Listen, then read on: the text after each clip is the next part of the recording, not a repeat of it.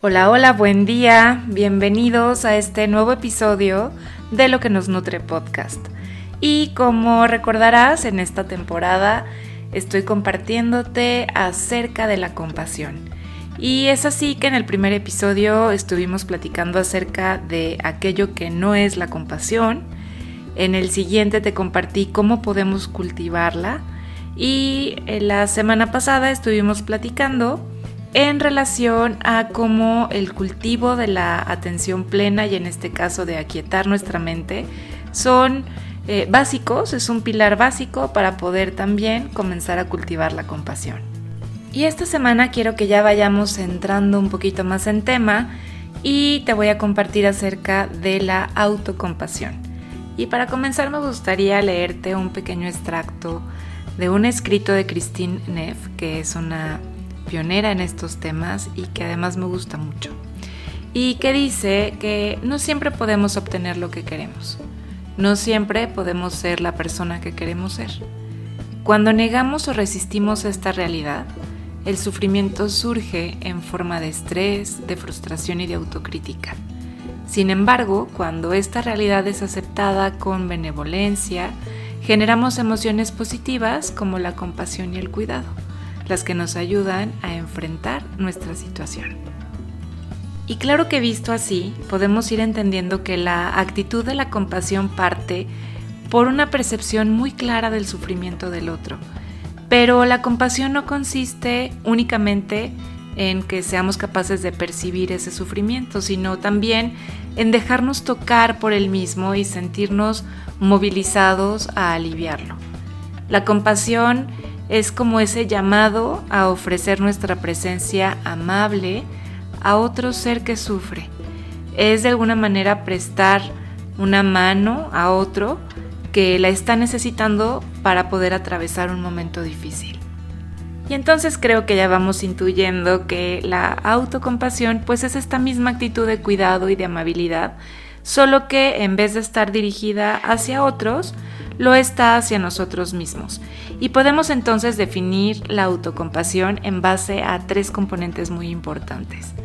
El primero, sin duda, es la amabilidad, que en este contexto consiste en ser comprensivos, en ser compasivos con nosotros mismos cuando nos sentimos inadecuados, incompetentes, poco atractivos. El segundo componente es la humanidad compartida y consiste en que seamos capaces de revertir esta tendencia a aislarnos cuando estamos sufriendo, atravesando la idea de que solo a mí me puede estar pasando esto o solo a mí me pasan estas cosas, y en realidad abriéndonos a recordar que nuestro sufrimiento es compartido por muchos y que la imperfección y el dolor en realidad son parte de la experiencia humana.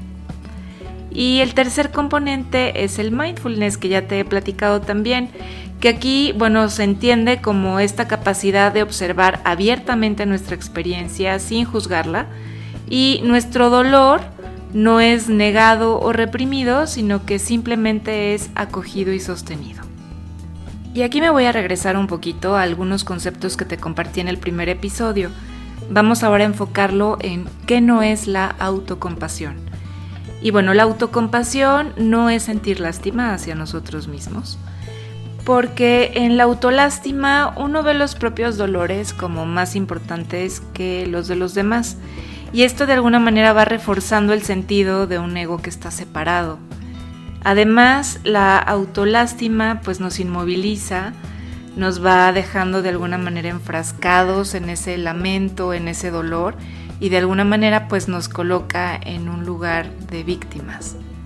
También es importante decir que la autocompasión tampoco consiste en tener un gran nivel de autoestima, ¿no? La autoestima en realidad se basa en que estamos evaluando eh, qué hacemos de nuestras cualidades. Por ejemplo, la inteligencia, la fuerza, la apariencia, nuestra riqueza, el éxito, ¿no? En comparación con otros. Entonces, pues la autoestima de alguna manera es algo inestable porque depende de factores externos, mientras que en realidad la autocompasión es más estable porque depende de factores internos. Y también es importante recordar que la autocompasión no es autoindulgencia, que suele confundirse muchísimo. Ser compasivos con nosotros mismos no implica que uno va a permitirse estar, por ejemplo, echado todo el día viendo la tele o comiendo todo el día helado. Y es que cualquiera de estos dos ejemplos en realidad estarían mucho más cerca de lo que se conoce como la compasión idiota dirigida hacia uno mismo. Entonces, visto desde aquí, ya podemos también ir comprendiendo que la autocompasión nos ayuda a cumplir nuestros objetivos desde un lugar mucho más allá del miedo. Normalmente la autocrítica y la autoexigencia nos motivan a hacer las cosas, pero la realidad de dicha motivación es el miedo al fracaso. Y aquí la autocompasión, en cambio, nos provee de un espacio más amplio desde el cual podemos actuar sin preocuparnos de manera excesiva por el éxito o por el fracaso, funcionando entonces más como una motivación por amor en vez de una motivación por temor. Y te quiero compartir que en mi propio camino de autoindagación yo he estado incluyendo estas preguntas que te quiero compartir y que puedes ir reflexionando y escribiendo tus respuestas en tu diario. La primera pregunta es, ¿te has cachado alguna vez en esa confusión entre ser autocompasivo contigo o autoindulgente? Y ve más allá de responder solo sí o no, yo te propongo que profundices en tu respuesta. La número 2. ¿En qué momentos o situaciones de tu vida diaria te cuesta más ser autocompasivo contigo? Pregunta 3. A veces buscamos la aprobación externa como un elemento de felicidad. Sin embargo, si no viene acompañada de una actitud compasiva hacia uno mismo, dicha aprobación parece ser insuficiente. ¿Cómo dirías que te cuidas y que te motivas a ti mismo? Bien, pues ahora te quiero compartir las cinco claves más importantes de este episodio. Y la número uno es, la compasión no consiste solo en percibir el sufrimiento, sino también en dejarse tocar por el mismo y sentirse movilizado a aliviarlo. La número 2. La autocompasión es esta actitud de cuidado, de amabilidad, solo que en vez de estar dirigida hacia otros, en esta ocasión se dirige hacia nosotros mismos y puede definirse en base a tres componentes principales. Y aquí viene la tercera clave. El primer componente es la amabilidad, que en este contexto consiste en ser comprensivos y compasivos con nosotros mismos cuando nos sentimos inadecuados, incompetentes, poco atractivos. La clave número 4 nos habla del segundo pilar, que es el componente de la humanidad compartida y que consiste en revertir la tendencia que tenemos a aislarnos cuando estamos sufriendo y nos permite abrirnos a recordar que nuestro sufrimiento es compartido por muchos y que la imperfección y el dolor en realidad son parte de la experiencia humana. Y en la clave número 5 te comparto el pilar número 3 de la autocompasión y es el mindfulness, que aquí lo entendemos como esta capacidad de observar abiertamente nuestra experiencia con apertura y sin juicio. Y la clave número 6 la quiero dedicar para recordarte esto que no es la autocompasión. La autocompasión no es sentir lástima hacia nosotros mismos, porque la autolástima nos inmoviliza, nos deja de alguna manera enfrascados en nuestros lamentos. Y tampoco consiste en tener una gran autoestima, porque acuérdate que la autoestima en realidad es un factor inestable que está dependiendo de cosas externas y que la autocompasión en realidad es algo estable porque depende de factores internos. Y pues después de todas estas pistas, a mí me encantaría invitarte a que puedas entrar en la propuesta de acción consciente de esta semana. Y la idea es que esta semana puedas escribir una carta de autocompasión. Así que durante este día y los siguientes te propongo que realices un ejercicio de escribir esta carta. Vas a expresar en ella un aspecto de ti que no te gusta y lo vas a expresar con compasión. Este es un ejercicio que además está avalado por investigaciones científicas. Y en dichas investigaciones se sostiene que las personas que responden con compasión a sus propios defectos y dificultades experimentan mejor salud mental y física. Así que bueno, suena a muy buen ejercicio. Lo que vas a hacer es identificar un aspecto de ti que te haga sentir de alguna forma vergüenza o inseguridad, que te haga sentir que no eres lo suficientemente bueno o buena.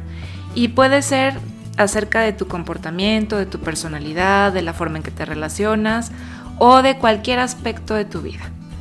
Cuando ya lo tengas claro, vas a describir cómo te hace sentir eso, qué emociones brotan y lo que sí te sugiero es que lo hagas con mucha honestidad porque nadie lo va a leer, esto es solo para ti. Y en el siguiente paso, lo que vas a hacer es escribir una carta para ti expresándote compasión, aceptación y comprensión hacia eso que descubriste que no te gusta. Y te quiero compartir algunas pautas que te pueden servir para escribir Igual, tómalas si las consideras que son adecuadas. La primera sería, imagina que hay alguien que te quiere y que te acepta de forma incondicional siendo quien tú eres. ¿Qué te diría esa persona sobre esa parte de ti? También te puede servir recordarte que todo el mundo tiene cosas que no le gustan. Todos tenemos defectos, así que recuerda, muchas otras personas en el mundo están pasando por lo mismo que tú. Una tercer pauta puede ser que tengas en cuenta la manera en que han sucedido las cosas en tu vida.